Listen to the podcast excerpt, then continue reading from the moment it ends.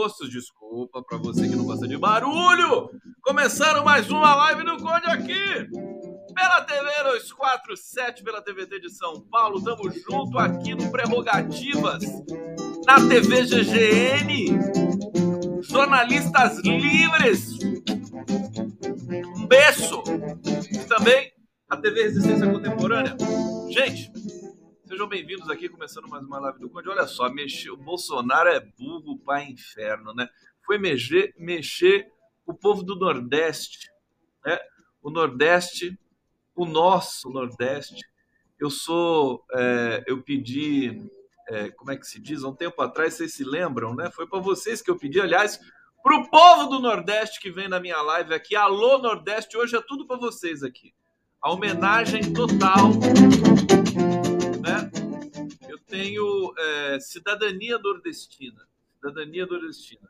Pedir um pouco baiano, um pouco cearense, um pouco piauiense, um pouco, um pouco pernambucano, alagoense, né? Um pouco. É, que mais? que mais? Sergipano. Olha, é, eu acho que o Nordeste é uma coisa tão linda e politicamente falando, é grande identidade do Brasil, é o que nos identifica. Aquele vídeo horrível daquela advogada de Uberlândia, preconceito com o povo do Nordeste, eles ficam enlouquecidos porque o Nordeste dá a vitória para a democracia, para a civilização. Que bom! Olha, que orgulho! Né? O Nordeste é Lula, Lula é Nordeste, democracia é Lula, Nordeste é democracia. Tão bonito isso, ver o povo nordestino, é um orgulho muito grande. E eu, como sudestino, fico envergonhado, fico sempre envergonhado aqui nessa região reacionária do Brasil, nojo, né? A gente precisa mudar isso aqui. Interior de São Paulo, né? É uma economia gigantesca, um pessoal tão burrinho da cabeça que habita o interior de São Paulo. Olha, vergonha, vergonha, vergonha. Mas o Brasil é muito maior do que tudo isso. E eu quero aqui é, fazer uma ode ao Nordeste sem parar. Inclusive porque os nordestinos estão sendo atacados. Né? Eu vou ler uma matéria para vocês aqui da Folha de São Paulo. Olha só. Eleitores do Nordeste sofrem ataques criminosos após votação em massa em Lula. É, Bolsonaro está com esse preconceito, com esse racismo, né, que também pode ser traduzido por burrice, burrice eleitoral, porque ele vai perder votos no Nordeste, vai perder mais ainda. Né? É, mas ele vai acirrar os ânimos, vai acirrar e, e, e, vai fazer com que a violência possa se espalhar no Nordeste. Né? Vocês que estão do Nordeste aqui, por favor, vocês podem se é, é, é, se apresentar aqui no bate-papo, né? Fortaleza, cadê Fortaleza aqui no bate-papo? Cadê Salvador? Onde estão? Diga para mim, digam para mim aqui para a gente celebrar tudo isso junto. Mas deixa eu trazer essa matéria primeiro para vocês. Olha só, em um, em um longínquo 2010, uma estudante paulista disse que eleitores do Nordeste não eram gente e deveriam ser afogados. 2010 postagem feita após a vitória de Dilma Rousseff para a presidência ganhou repercussão e resultou em uma condenação na Justiça Federal de São Paulo por crime de racismo. Doze anos depois, né, hoje, é, o preconceito que na época foi encarado como um caso isolado não só se repete, mas ganhou escala e contornos de ataques massivos após o resultado do primeiro turno da eleição deste ano a larga margem, a larga margem de vantagem né, de Luiz Inácio Lula da Silva, que obteve 67% dos votos válidos no Nordeste, desencadeou uma onda de ataques contra eleitores nordestinos que partiram de apoiadores do Pestilento. Deixa eu saudar vocês aqui no bate-papo, porque eu estou vendo que está vindo muitas mensagens aqui do nosso Nordeste. Olha só, cadê o Nordeste na minha live? Carlos Alberto Pereira. Hoje é dia de, do orgulho do Nordeste. Meu orgulho de ser nordestino, Caruaru, fechado com Lula, vai ser lapada. É, aqui, vamos lá. Fortaleza presente, Natália Viana da Mota, Lula 13 presidente. Recife presente aqui, Severino Carlos Félix Alves, mais branco que a luz Recife. Vamos lá, a gente vai arrebentar, hein? Irene Nunes Recife, boa noite, Maria Leda Aracaju, presente aqui na live do Conde, obrigado. É, aqui, Gustavo Emílio, o povo do Nordeste é o melhor povo, 22? Como assim 22? Como assim? Olinda presente aqui na live do Conde, Lauriane Alves de Medeiros Farias. Vamos voltar para a matéria aqui é, para trazer essa informação importante para vocês, né? Que a gente vai precisar é, mobilizar forças também para impedir essa, essa escalada aí violência patrocinada pelo mal perdedor que, que é, que vai ser, que vai continuar sendo o pestilento Bolsonaro. Um dos ataques após a eleição veio do próprio Verme, né? nessa quarta-feira, em uma transmissão nas redes sociais, Bolsonaro associou o analfabetismo à vitória de Lula no Nordeste e culpou o PT por índices negativos na área da região. Lula venceu em nove dos dez estados com maior taxa de analfabetismo. Vocês sabem quem são, quais são esses estados no nosso Nordeste? Bom, fala do Bolsonaro, né? A afirmação foi rebatida nesta quinta por Lula, que buscou trazer o tema para o centro do debate nacional quem tem uma gota de sangue nordestino não pode votar nesse sujeito. Os nordestinos estão em todo o Brasil, trabalham e constroem o país. Que Bolsonaro busque o voto da turma da rachadinha do Queiroz. Aê, Lulão, ficou bravo. Mexeram com ele. Mexe com o Nordeste, mexe com Lula. Mexe no lugar errado. É, é, enfim, eu acho que a gente vai é, agora há pouco, quero mandar um abraço aqui muito forte para o meu querido Zé de Abreu. Super abraço para você, ó. Beijo para você, meu querido Zé de Abreu. É, tá pensando em fazer uma, uma movimentação aí. Vamos fazer essa movimentação nas redes, é, até para dar uma lição né, no pestilento que não se mexe com um povo que é democrático, que é inteligente, criativo, sabe? que, que depois dos governos Lula e Dilma se tornou não só um centro de turismo, não só as maiores é, belezas do Brasil, como o sudestino gosta de falar, né? Sudestino gosta de, de ele acha aquela aquela tonta da, da, da advogada, vice-presidente da OAB de Uberlândia, o inferno desgraçado, aquela tonta é, disse que não ia mais gastar o dinheirinho dela no Nordeste, né? Não foi isso que ela falou? Ela, ela, será que ela sabe que o Nordeste tem um dos centros mais avançados de neurociência do mundo? Né? Será que ela sabe que a intelectualidade do Nordeste é uma das mais respeitadas do mundo? Está né? passando, passou São Paulo já faz tempo para mim. Eu conheço a produção acadêmica desse país. Se produz na Bahia, sabe? De papers, de estudos literários, de estudos de ancestralidade, escravidão, é uma enormidade. E também a questão tecnológica. O Nordeste cresce muito mais rápido do que o resto do país. Antes, antes desse acidente né, catastrófico, golpe, né, Aécio Neves, Michel Temer, golpe contra a democracia é, e o pestilento na presidência, o Nordeste estava. Acho que isso que enlouqueceu também os sudestinos daqui. O Nordeste estava ultrapassando. Né? ia começar a ultrapassar em PIB, em receita, né? É, é, o lugar aqui, o, o São Paulo estava começando a se tornar o centro velho do Brasil, sabe? Quando você tem uma cidade, né? O centro lá no começo do século, o centro é, acumula tudo. Aí a cidade expande, o centro fica velho, né? Fica meio abandonado. É o caso da cidade de São Paulo. E a periferia é que responde pela maior riqueza, produção em todos os sentidos de riqueza daquele, enfim, povoado daquela cidade. É isso que está acontecendo com o Brasil, estava acontecendo, o Nordeste estava passando na frente, né, todo mundo. E vai passar.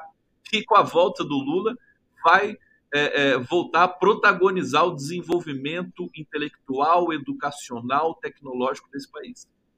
É, Nordeste na veia. E aí eu vou me mudar para o Nordeste, que eu não aguento mais esse inferno aqui do Nordeste, e vou ficar feliz e feliz com vocês, não, é verdade? Hein? Fala pra mim! Povo brasileiro, pega o apito aqui, ó, um apito pro Nordeste indígena.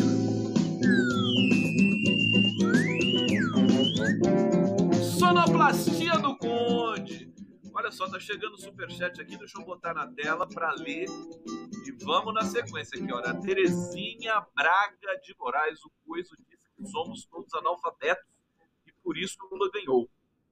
Ora, nosso patrono da educação, Paulo Freire, é nordestino, um dos maiores intelectuais do mundo? E os sudestinos também não gostam de reconhecer. Criou a maior e, me... a maior e melhor método de alfabetização para adultos. Né? Esse coiso deu um míssil no pé Concordo com você, Terezinha. Um beijo grande para você, querida. Cesário Vieira tem a diáspora nordestinos descendentes. Salve. É... Gente, é, isso é muito importante. Eu acho que isso pode, inclusive, definir as eleições. A gente tem um quadro que é um quadro é, perigoso. Né? O Lula está na frente. Hoje saiu, saiu mais a pesquisa Quest, saiu a pesquisa Poder Data. A pesquisa Poder Data dá empate técnico entre Lula e Bolsonaro. 40, 52 para o Lula, 48 para o Bolsonaro. Né? Nenhuma mídia independente deu esse número, mas eu dou porque vocês têm o direito de saber. Ah, a pesquisa Poder Data é uma porcaria. Olha, quem errou bastante é, feio né, nessas, nessas não foi a Poder Data, foi o IPEC e o Datafolha. Né? É aquela história do, da não captura da movimentação entre eleitores de Bolsonaro. Nós precisamos nos preocupar com isso. Pensei que estava com o áudio fechado, eu estou todo empolgado. Né? O som está falhando, gente? Está falhando. Está falhando o som, é verdade. O que está acontecendo? Deixa eu ver se eu consigo melhorar isso. Então, uh, será que melhorou agora?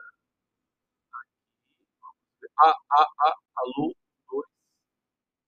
Tá bom, tá ruim, tá bom. Por favor, vocês podem estar tá oscilando. Tá horrível, meu Deus. Não é culpa minha, viu? Não é culpa minha, não. É, isso aqui é coisa do, do Bolsonaro, não. Tá bom? Tá ruim ou tá bom? É, desliga a música. Vou desligar a música então um para vocês. Continua ruim? Então, peraí que eu vou fazer uma vou fazer uma jogada aqui. Eu vou sumir um pouco mas eu, eu volto já já. Vamos ver se dá certo.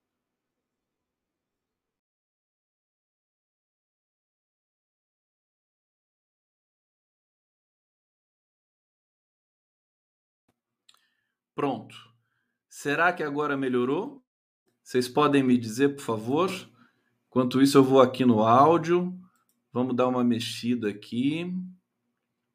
Hum, tá no padrão. Aqui também coloquei no padrão. Melhorou? Agora sim? Melhorou? Perfeito, tá bom. É isso. É sair e entrar de novo. Eu posso até botar música agora, né? Posso botar a música?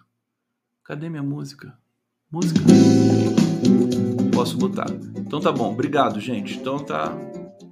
Desculpa o, o, o começo. Deu para entender o que eu falei até aqui? Bom, é, então eu acho que isso a gente tem que tomar certos cuidados, né? Tem uma discrepância nas pesquisas é, não, eu acho que aquele cálculo, porque tem um cálculo muito, muito é, simples, né? O Lula precisa de mais é, um milhão e meio de votos, um milhão e oitocentos mil votos, é isso, é, para vencer as eleições agora, né? O Bolsonaro teria de tirar votos do Lula para ele ter alguma chance. Beleza. É, esse cálculo é um cálculo né, é, que está sendo feito aí, enfim, todo mundo dando até as eleições como já de, definidas. Eu, eu, eu peço para ponderar um pouquinho mais. Tem muita luta para fazer, nós temos muito tempo para fazer campanha, e eu já vou explicar por que esses números que as pesquisas apontam, ah, 92% está com o voto, de, o voto definido. Beleza, mas amanhã pode cair esse número para 80% você tem oscilação. A pesquisa ela é um retrato do momento, né? Por isso que confunde a cabeça de muita gente. E não é, não é fixo esse número, né? E daqui até lá tem tem tem uma estrada ainda para a gente percorrer. E tem o, o adversário que é um bandido criminoso que já está usando furiosa. Olha, o TSE não está conseguindo fazer nada contra as fake news. Lamentavelmente, de novo, não está conseguindo fazer nada. O que, que acontece? Aquela fake news publicada pelo antagonista, que associava o Marcola ao Lula, né? Aquela coisa preconceituosa também, né? Porque o cara está cumprindo a pena da cadeia, né? Qual que é o problema dele, né? Votar agora foi feito com com muita é, foi feito de maneira fraudulenta e, e, de maneira criminosa, né? A matéria. O que que acontece? A matéria vai para o antagonista, o Alexandre de Moraes fala para tirar a matéria, senão vai multar em 100 mil reais por dia, né? O antagonista tira a matéria, mas o mal está feito, né? Os prints, né? Já tudo foi feito, já foi desovado em todos os grupos de WhatsApp, de Telegram e todo subterrâneo aí da internet brasileira, na deep web brasileira. Então, isso né, continua, continua prejudicando, continua deixando a campanha de maneira simétrica. O que aconteceu com a notícia do, do, do da maçonaria foi genial, foi bonito. Pela primeira vez, a esquerda combateu o verme né, com, a, com as mesmas armas é, dele. Qual seja, né? Mas na verdade não é nenhuma mentira, né? Não é nenhuma mentira. Ele foi lá na loja maçônica e parece que os evangélicos têm pânico dos maçons, né? Achei divertido isso, viu? Que é bacana, né? tem pânico, não sei porquê, os maçons são inofensivos, né? Tem pânico dos maçons, né? Acho que é o demônio. E aí ficou chato pro Bolsonaro. Então, você quer saber? Eu acho que tem que insistir, postar isso todo dia. Foi o Janones? Foi o Janones que soltou isso, né? É, o Janones faz, eu falei. Alguém tem que fazer o trabalho sujo. Tem, não tem como disputar com, com, com, uma criatura tão medonha, tão deletéria, entendeu? É, se não for nessas bases. Então, se for o Janones, ele tá certo e, e, tem o meu apoio. Acho que a gente tem de insistir nisso também. Então, mas eu tô dizendo o seguinte: da mesma maneira, eles vão também a, aumentar a produção de fake news, a produção de preconceito, as falas que vão escalar a violência, como essa do Bolsonaro com relação ao povo do Nordeste, né? Aí o preconceito das elites brancas aqui do Sul, né, que ficam emputecidas porque o Nordeste dá é, essa vitória para o Lula sempre. Eu acho que a vitória do Lula no Nordeste vai aumentar. Muitos, muitos dirigentes do PT, inclusive, eu tenho conversado com alguns deles, dizem que é, a aposta né, é que o Nordeste seja, na verdade, ainda tenha, tenha mais amplitude ali para o Lula crescer. E, e acho que as atenções precisam se voltar muito para o Sudeste também, porque a coisa ficou um pouco perigosa aqui no Sudeste. Tá? Tem muita fraude acontecendo. Precisa saber direitinho, precisaria investigar. O TSE poderia ficar um pouco mais corajoso, né? O Alexandre de Moraes é corajoso, mas é, nunca é demais ser um pouco mais corajoso. Né? É tentar investigar se houve ali a, a toda essa operação de boca de urna digital que o Bolsonaro produz, faz, o bolsonarismo produz, bancada com dinheiro de empresários, né? É, que é fora da contabilidade da prestação de contas das campanhas e que caracteriza crime. Então, eu acho agora, a nossa vantagem é que o Lula é fora de série, né? É, e, e, e, derrotar o Lula, mesmo com toda essa montanha de crime, de sujeira, não é fácil, né? O Lula é um cara resistente, é um cara que tem o pé quente, e é, dialoga, hoje conversando com o Nassif, o Lula dialoga diretamente com a história. Ele está num patamar assim que é, é, super complicado né, de você é, estabelecer o patamar de interlocução com alguém como Lula. Né? O Lula é história, ele dialoga direto com a história, ele passou, ele passou de todos os todas essas fronteiras né, é, é, é, é mortais, vamos dizer assim, ele extrapolou. Então, Evidentemente, ele é um cara tranquilo, humano, carinhoso, bacana, é sabe? Gosta das coisas mais simples, é, mas de fato, quando ele faz política, ele está num nível que acho que não tem ninguém nesse planeta que está no mesmo nível dele, com toda humildade. Aqui o Fábio Panúzio, Fábio Panúzio é o jornalista, meu querido amigo, Grande Conde, concordo com tudo, abraço. Meu abraço para você também, Panúzio, querido. Vamos conversar, temos de estar junto. Deixa eu ver se tem mais. Tem mais um super chat aqui. Thelma Fonseca, parentes da minha funcionária que moram na Bahia, disseram que estão distribuindo dinheiro para votarem no Bozo. Como podemos denunciar isso? Então, o jogo é pesado. Denuncia. O PT tem uma. No site do PT, você tem um link ali que você pode denunciar fake news. Você manda para lá, né? É, e ali tem todas as informações. O PT montou ali um, um esquema de denúncia, tá? Então acesse o site do PT, pt.com. É, pt.org ou .com? pt.com. Acho que é, procura lá PT, a primeira, primeira ocorrência que der no Google vai ser o nosso Partido dos Trabalhadores. É, vamos lá, eu vou trazer mais notícias para vocês aqui. O som tá ruim ainda, gente? Ou é, ou é gente que chegou, tá, tá começando a ver a live agora? Acho que é, né? O som normalizou, né? Fala pra mim, pelo amor de Deus! Eu não aguento ficar essa dúvida. Tá bom? Tá ruim? De novo? Não creio. Tá bom. Não. Tá bom. Não. Tá ótimo. Então tá bom.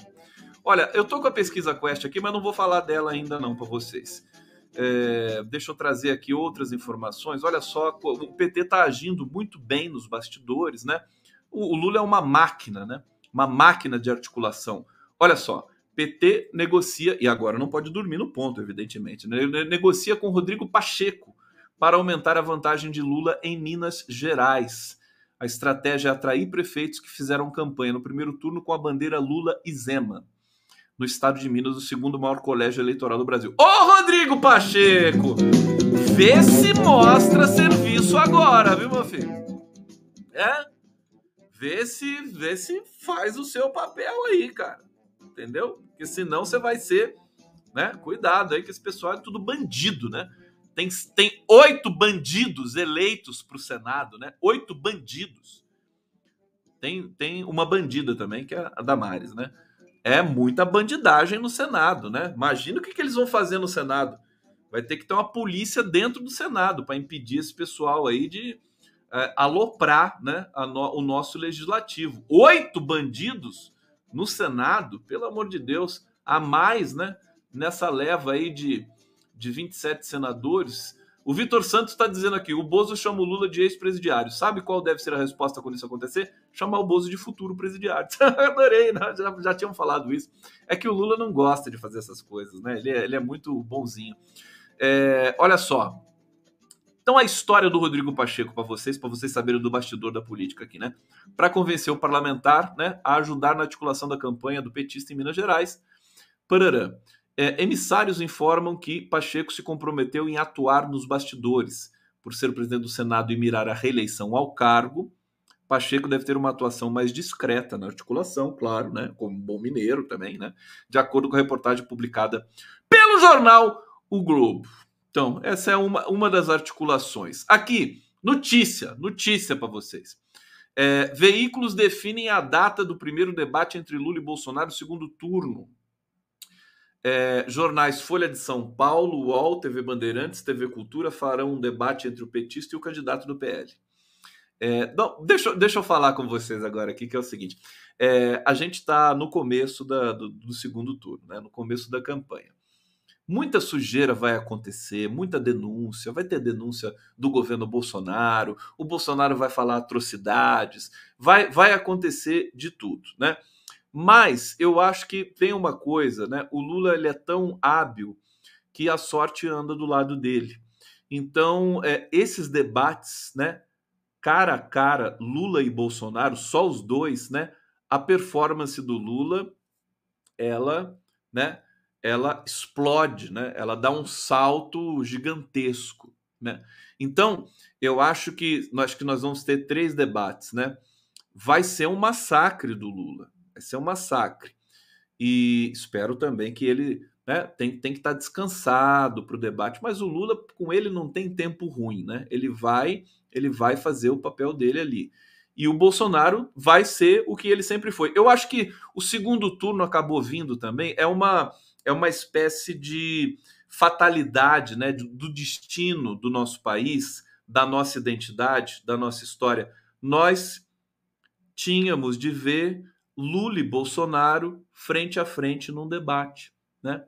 É, vamos, vamos, gente, isso vai ser um, um, um, acontecimento, né? Vai ser uma. É muito importante que esse debate aconteça para o futuro dos próximos 10, 10, 20, 30 anos aqui no Brasil. Né? É, foi preciso acontecer. É aquela história, eu não gosto muito da expressão Deus escreve certo por linhas tortas, né? Mas é, é, vai ser muito importante ver o confronto direto dos dois. Vai ser muito pedagógico. E eu acho que vai ser muito favorável ao Lula. Né? Não tem como. O Bolsonaro. Vocês se lembram quando o Bolsonaro foi em Davos? Quando o Bolsonaro foi. Primeira vez que ele foi na ONU, né, no, no, na Assembleia Geral da ONU, ele, ele, ele não usava o tempo todo que ele era concedido, porque ele não tinha o que falar. Quanto mais ele falasse, pior seria para ele. Né? É um cara que não tem o que mostrar, a não ser quando ele mente. Ele começa a mentir, como ele fez o último discurso da ONU, começa a mentir, não acaba mais. Aí ele consegue dar até uma, uma sequência, né? uma densidade fraudulenta para o que sai daquela boca de verme dele. Mas, desculpa, desculpa, mas é, é, o fato é que esse confronto direto eu acho que vai ser muito interessante, vai ser positivo para todos nós, para a democracia. É, então, tá aqui o debate. Deixa eu trazer mais umas informações aqui. É, o ex-presidente Lula. Blá, blá. Bom, o segundo turno da eleição. Mas não tem informação aqui do dia do debate. Deixa eu ver. É, eles vão estar frente a frente a partir das 20 horas em um domingo. É, não se sabe ainda que domingo. Espero que quanto mais cedo seja esse domingo, melhor até porque nós iremos fazer a cobertura total também aqui nas redes sociais, em todo o nosso coletivo democrático. Olha só, o Lula está tá com a moléstia, né? O Lula está num momento muito forte. Está dizendo aqui que o papel do Estado é garantir a liberdade religiosa. Toda essa, toda essa discussão sobre evangélico, católico, né? Tudo isso que diminui, diminui a, a qualidade do debate público faz virar um fla-flu ensandecido. Não que a, a, religião não possa participar do debate público, evidentemente, é, até, até existe esse, esse, é, esse comportamento no PT que não gosta de misturar de fato. O Lula disse no, no encontro com os é, freis, né, os pastores ali, que foi muito bonito. É, o Lula não, ele disse ali: eu não gosto de me aproximar de religiosos para é, e que possa parecer que eu estou querendo tirar proveito em causa própria. O Lula tem essa característica, né? Ele, ele gosta, ele reza, né? É, sozinho, enfim, ele, ele tem uma, uma espiritualidade muito muito bem lapidada aí durante tantos anos. Você sabe que esses dias, gente, eu conversei com o Frei Chico, né? O Frei Chico falou, eu perguntei muito da Dona Lindu pro Frei Chico. O Frei Chico falou da Dona Lindu com carinho, com amor, é, destacando também a dona Lindu, era analfabeta, né? É, não sabia ler, não sabia escrever, e ela criou oito filhos, né? Oito filhos, veio de, de, de pau de arara do Nordeste, uma coisa, sete dias de viagem, né? Para chegar, acho que em Santos, naquele momento, em 1952, acho. É, e to, sofreu de todas as maneiras, né? E sempre, sempre é, é, exerceu uma, uma ascendência ética descomunal sobre todos os seus filhos. É impressionante. Eu até diria para vocês assim, é, como linguista, né? Como um estudioso da linguagem, o, o analfabeto, Dona Lindu era analfabeto, o analfabeto ele tem, ele, ele como, como ele não tem essa capacidade né, da leitura e da escrita, ele desenvolve a capacidade oral com muito mais, muito mais competência do que nós que temos a escrita, tá certo? É, é, então, não existe perda cognitiva.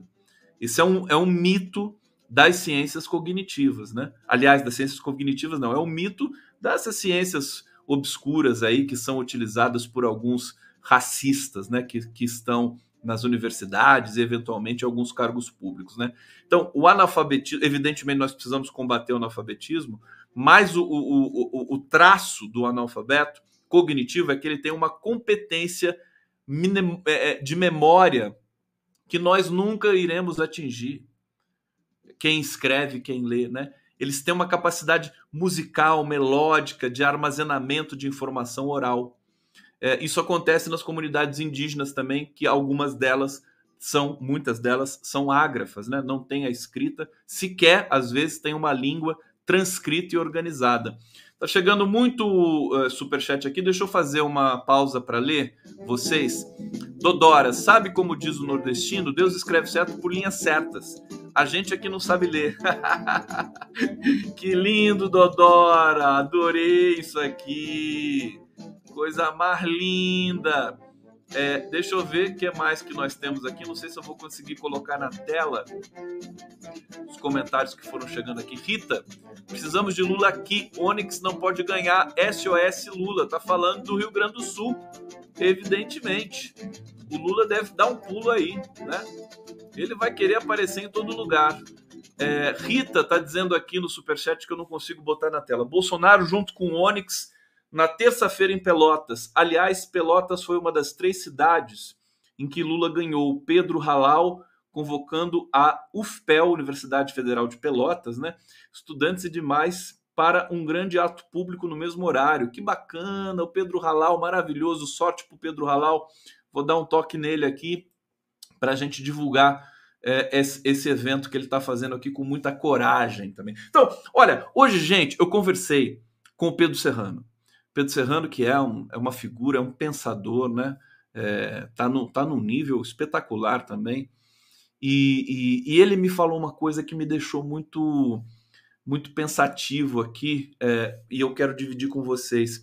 Ele disse que o resultado do primeiro turno, o que não é nenhuma novidade para ninguém aqui, mas o resultado do primeiro turno, como a gente tinha aquela esperança de o Lula ganhar no primeiro turno e como não veio a vitória, como faltou um pouquinho e como o Bolsonaro teve muito mais votos do que as pesquisas estavam ali expressando, é, deu uma sensação, né? Deu uma sensação esquisita e houve um abatimento da militância, né?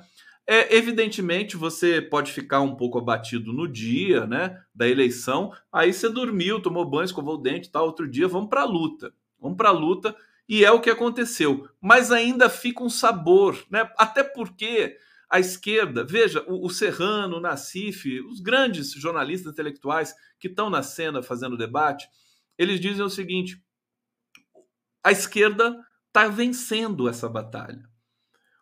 De, os democratas progressistas estão ganhando, ganharam com 6 milhões de votos a mais. E agora as pesquisas apontam, embora a gente tenha que olhar para as pesquisas com certo cuidado, mas elas apontam também uma vitória. Né? Então, eu acho que nós temos de encarnar essa vitória. Nós temos muitos traumas e muitos medos ainda, e eu confesso que eles habitam também a minha estrutura aqui. Né? Por quê? Porque o Bolsonaro joga sujo, porque a gente conhece o Brasil, sabe que tem reviravoltas, né?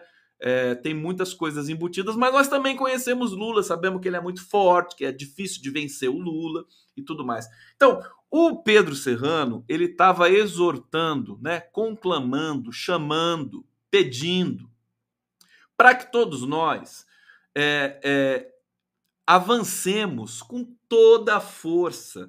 Não se pode hesitar agora é, sob o risco de no futuro nós nos arrependermos, né? Nós não podemos hesitar. Uma coisa que aconteceu no domingo é que assim as informações que chegaram até nós, né? Não sei se isso foi generalizado. Vocês podem me ajudar aqui no bate-papo, porque o chat da, da live do Conde, de todas as lives aqui dos setores democratas progressistas, é um, um digamos, é um, é um um, uma fonte de informação absolutamente consistente, importante, porque ela é coletiva, né? Estamos aqui ao vivo somando todas as redes, 8 mil pessoas agora. É, ela é coletiva é, e, e, ela tem é, o condão, né? Ela tem o condão de ser é, tomada por pessoas interessadas no país, interessadas é, na verdade, interessadas na no combate à fome, ao desemprego de fato, né? o coração realmente voltado para a questão da humanidade. É, então, me digam aqui, mas o, o, os relatos que a gente tem é de que uh, uh, os eleitores uh, de Lula não, não, tomaram de vermelho as ruas, as sessões eleitorais, houve um, uma certa apreensão que foi até, é, foi até é, é, orientada pelo próprio Lula e pelo, pelo próprio PT para evitar essa violência bolsonarista aí, né? Então, é, agora eu acho que a, agora nós não podemos mais, nós temos de expor o nosso orgulho, nós estamos na frente, né? Então nós não podemos ter medo disso. É, usar o vermelho, usar a bandeira do PT, a toalha do Lula, a estrela, tudo isso, acho que de maneira ostensiva também, não nos intimidar, porque eles têm medo. Quando ele e, e evidentemente a gente está amparado, quer dizer, está sempre junto com mais gente da nossa tribo, né? Eu acho que o, o Pedro Serrano deixou isso muito claro. A gente não pode, né? Nós temos de chegar agora, gente. Nós estamos aqui no dia 6 de outubro, né? Nós temos de é, é, ir num crescendo, né? Crescendo no, no, ponto de vista do ímpeto também, né? Para chegar no dia 30, é, tinindo, tinindo. Tem que ser, tem que cadenciar agora para chegar no dia 30 tinindo. Eu acho que isso é muito importante. E no meio de tudo isso, nós vamos ter campanha, nós vamos ter novas febres na internet, novas denúncias, vamos ter aí é, possivelmente uma, uma um, um, umas peças sobre o Nordeste, com artistas intelectuais do Nordeste falando do orgulho de ser nordestino, falando da cultura, de tudo que se produz. O Brasil é muito Nordeste, tudo. Toda a cultura, toda a música que a gente consome, a literatura, tudo tem a ver com o Nordeste, tudo tem a ver com o povo negro. Né? O Brasil é, não é essa esse esse aglomerado de elitezinha branca né, quatrocentona que habita aqui, que vive de herança, né, e que habita aqui o coração, não é nem coração, deve ser é, é o intestino, né, desse sudeste racista, né, é, e que quando desce um pouco mais fica mais. Nós precisamos, nós precisamos da nossa, é, é, é digamos, não secessão, uma guerra da secessão, né, mas nós precisamos colocar os racistas nos lugares deles é um processo que pode ser doloroso, porque esse pessoal estava aí todo latente, né? E com Bolsonaro eles ficaram todos assanhados. Vamos lá na live do Conde! Obrigado pela presença de vocês. Cadê o meu coraçãozinho aqui no chat? Olha só, mensagens bonitas aqui do Everaldo Xavier, Javier Lira. O Nordeste vai vencer essa batalha, vai salvar o Brasil da lama mais uma vez, da maçonaria e de Jair Bolsonaro. Já leva tudo junto, essa, né, essas pelunca para tudo quanto é lugar, essas lojas aí, coisa horrorosa, né? Coisa horrorosa. Eu acho horrível. Bom, aqui a fala do Lula sobre o Nordeste. Tá na hora da vinheta, né, gente? Vamos na vinheta? Vamos na. Olha aqui, a Terezinha tá dizendo aqui. Obrigado, Terezinha. Tá mandando uma chuva de superchat aqui pra gente. O Exército Brasileiro nasceu no Monte Guararapes, como força de libertação nacional, quando índios pretos e brancos se uniram contra, como nação, para expulsar o holandês. Esse cara, ao destratar o Nordeste, deveria ser enquadrado. Ele foi enquadrado pelo Lula, Terezinha. Eu vou trazer aqui, inclusive, a, a, a, a resposta do Lula, né? Lula sobre quem tiver uma gota de sangue nordestino não pode votar nesse negacionista. E o Lula disse, foi muito bonito, né? Na caminhada que ele fez hoje em São Bernardo do Campo, né? Eu queria pedir a vocês que fizessem um telefonema para os parentes de vocês no Nordeste. Quem tiver uma gota de sangue nordestino não pode votar nesse negacionista monstro que governa esse país. É, muito bom, muito bom. Essa fala do Lula precisa ser, já está sendo replicada pelas redes sociais da vida. Nós podemos fazer esse papel. Olha, gente, outra coisa importante, também medita pelo Pedro Serrano, né? Agora, a, a, a Luzia Fernandes, olha só, isso aqui é bonito, ó. Isso aqui é lindo. Luzia Fernandes, agora é porrada. É porrada. Eu achei também lindo esse desenho aqui do Nordeste que eu peguei nas redes. Olha só, vou colocar na tela para vocês, né? Que é a capa da nossa live, né? Que é o mapa do Nordeste e tem ali o punho, né? É o desenho de um punho. Então é isso, agora é porrada. Não vamos deixar esses vermes tomarem conta do Brasil, não.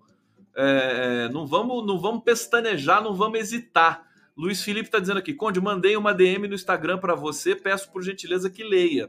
É uma denúncia de ingerência em estatal. Obrigado, Luiz Felipe, eu vou ver. Tá difícil, viu? Você sabe, você sabe, vocês sabem que qual é a live essa de hoje minha aqui? Traba... Sexta live do dia. Sexta. É, isso para não contar que eu tenho que preparar né, a live. Então, já viu, né? Você já viu?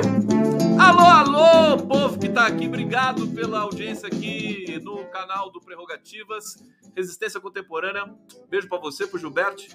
Gustavo Conde aqui, o canal do Conde tá muito bem também. TV 247, Jornalistas Livres, GGN, Rede TVT e o Facebook do Condão. Tem novidade, vai ter novidade para vocês em breve aqui, hein?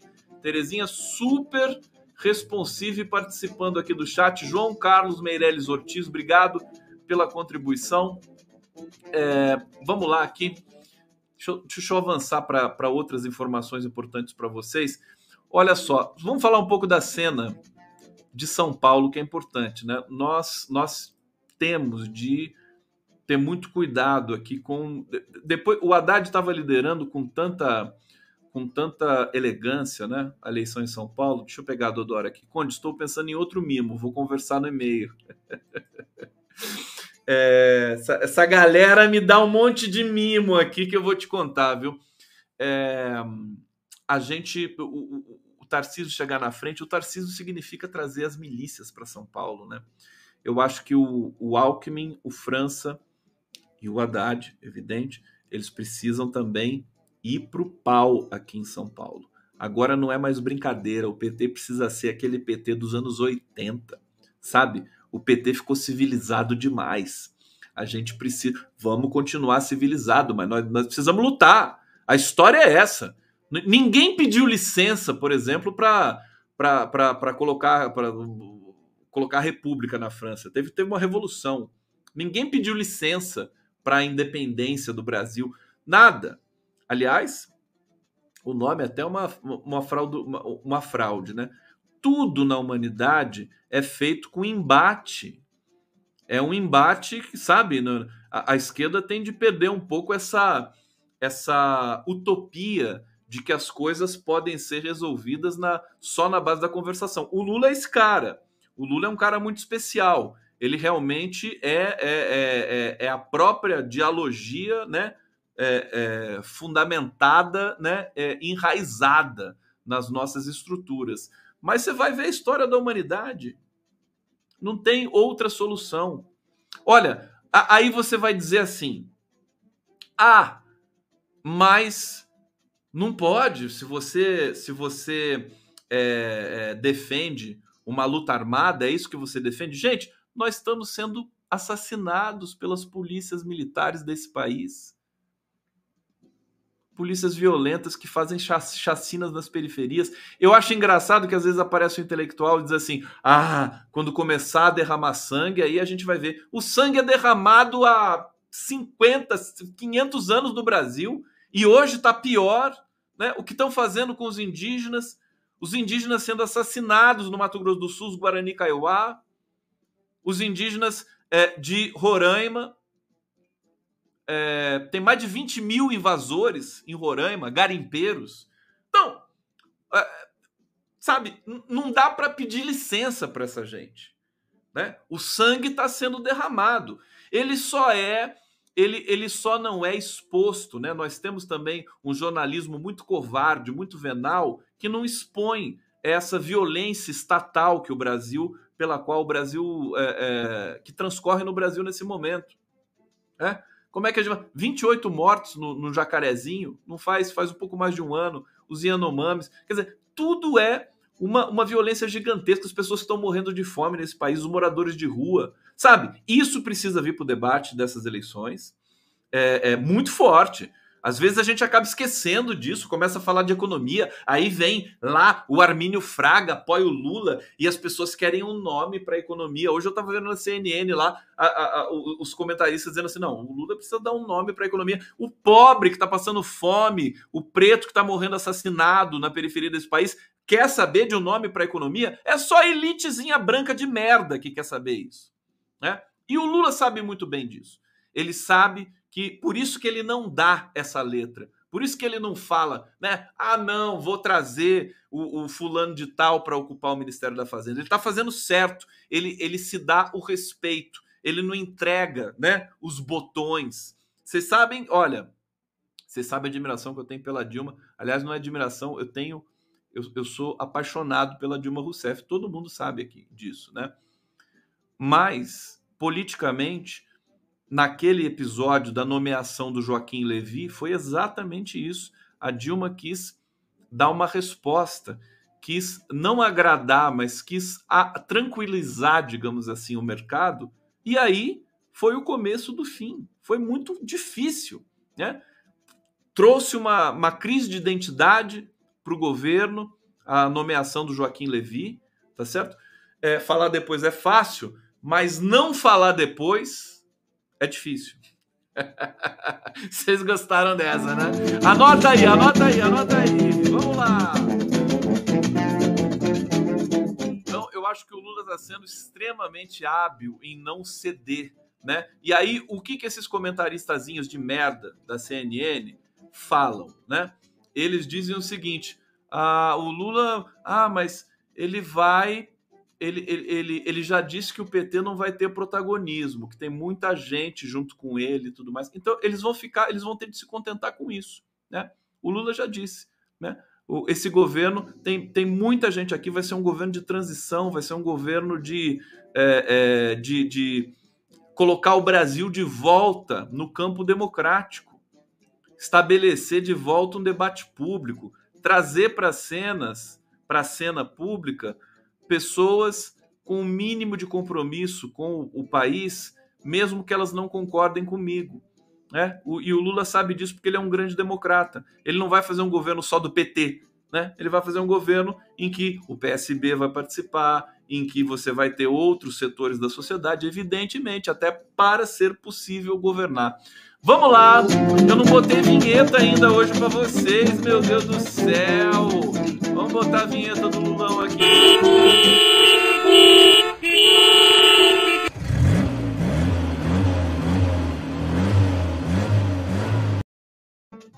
Salve, salve! Salve Raduan Assar!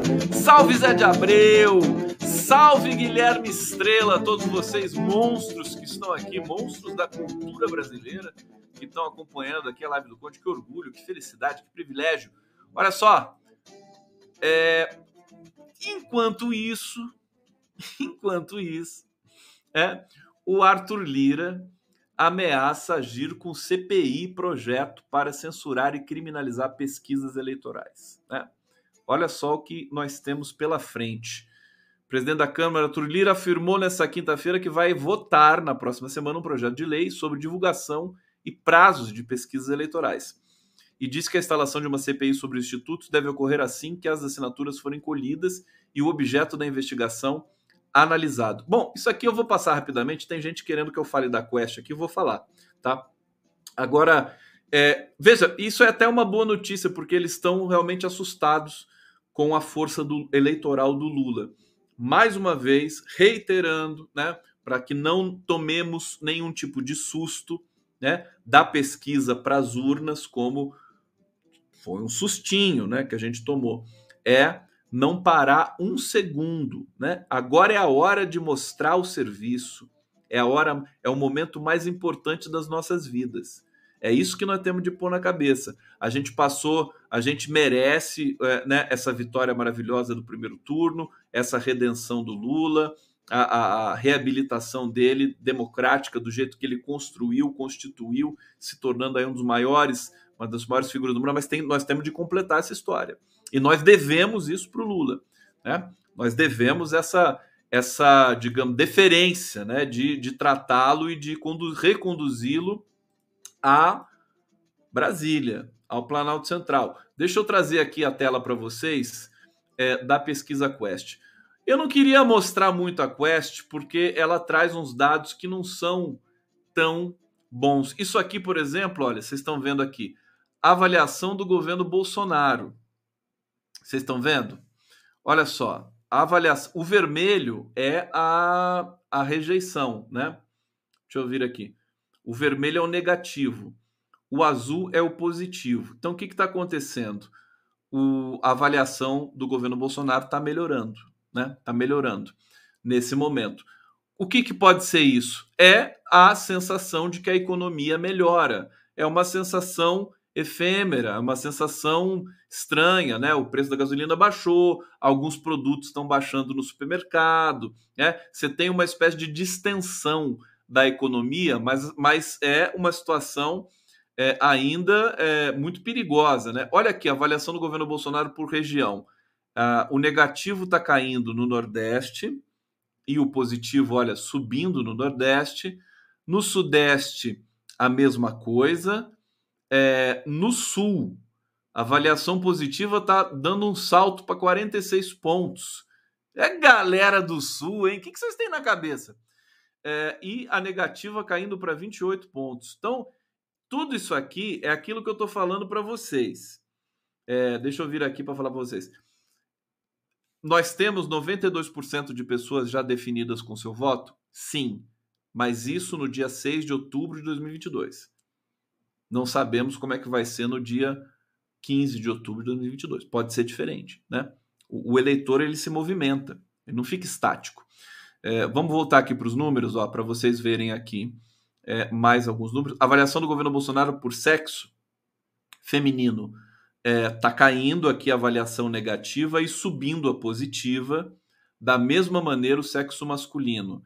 É, idade, né? É um movimento geral, né? A avaliação do governo Bolsonaro está melhorando de maneira geral.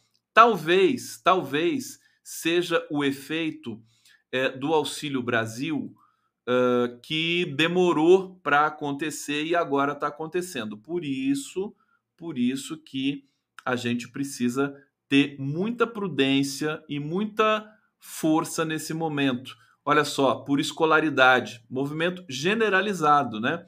É, de melhora da avaliação do governo Bolsonaro. Renda, renda familiar, aqui está um pouco mais estabilizado. É, religião também está mais estabilizada. É, aqui avaliação do governo Bolsonaro no voto do segundo turno. Bom, aqui a gente tem essas questões. Vamos ver aqui Lula e Jair Bolsonaro, votos é, em quem você votou no primeiro turno. Lula 36 pontos, Bolsonaro 32. Em quem você votou no primeiro turno, religião? É, tá aqui, você vai ter toda uma estratificação. Deixa eu tentar achar logo a intenção de voto oficial da Quest Eleições. Segundo turno, olha aqui. É, intenção de voto presidente, segundo turno, estimulada, comparativo. Olha só como está se aproximando, né? É, segundo turno, Quest, o Lula é o vermelho, o Bolsonaro é o azul. Há uma vantagem que já foi de 52 a 38, está em 48 a 41. Tá?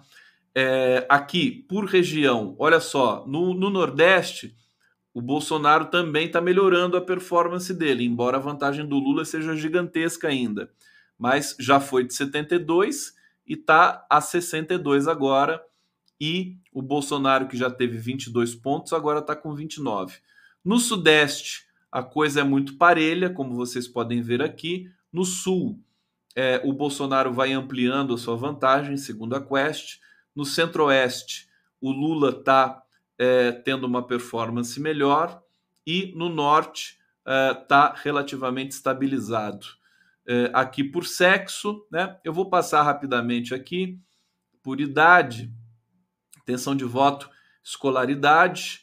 Você vê que tem uma, uma curva de recuperação do Bolsonaro. É uma pesquisa que deixa a gente é, assim, é, é com, a pulga atrás da orelha, com a preocupação. E aí a gente começa a fazer conta, começa a fazer essa conta é, da, uh, de quantos votos faltam para o Lula vencer nesse segundo turno, 1 milhão e 800 mil votos, né?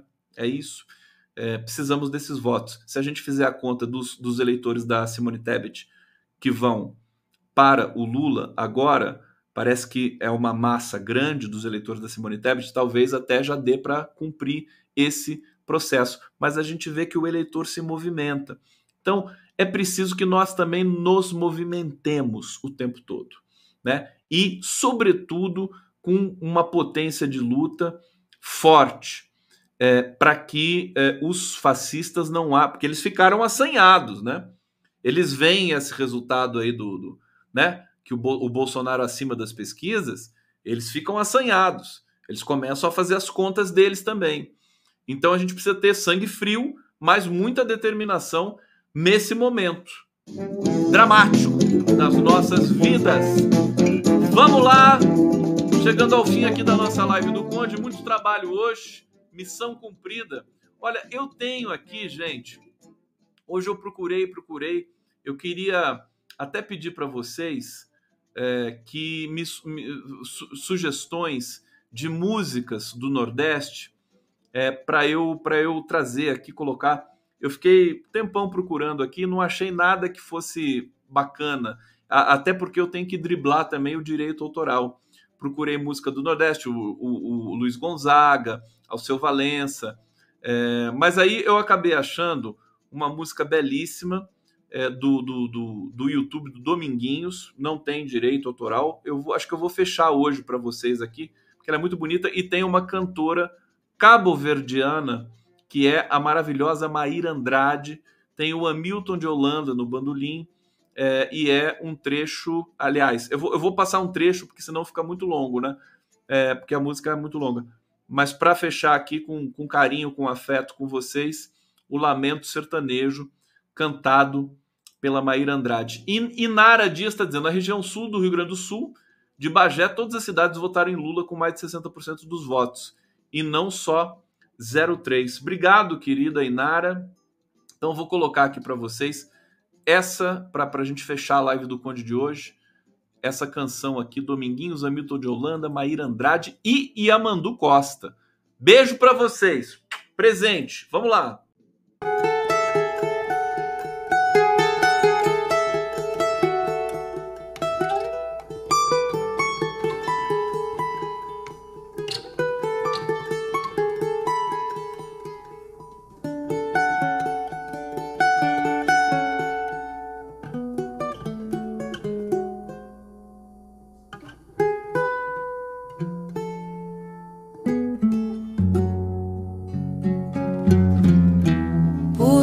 de lá do sertão, lá do cerrado, lá do interior do mato da Caatinga.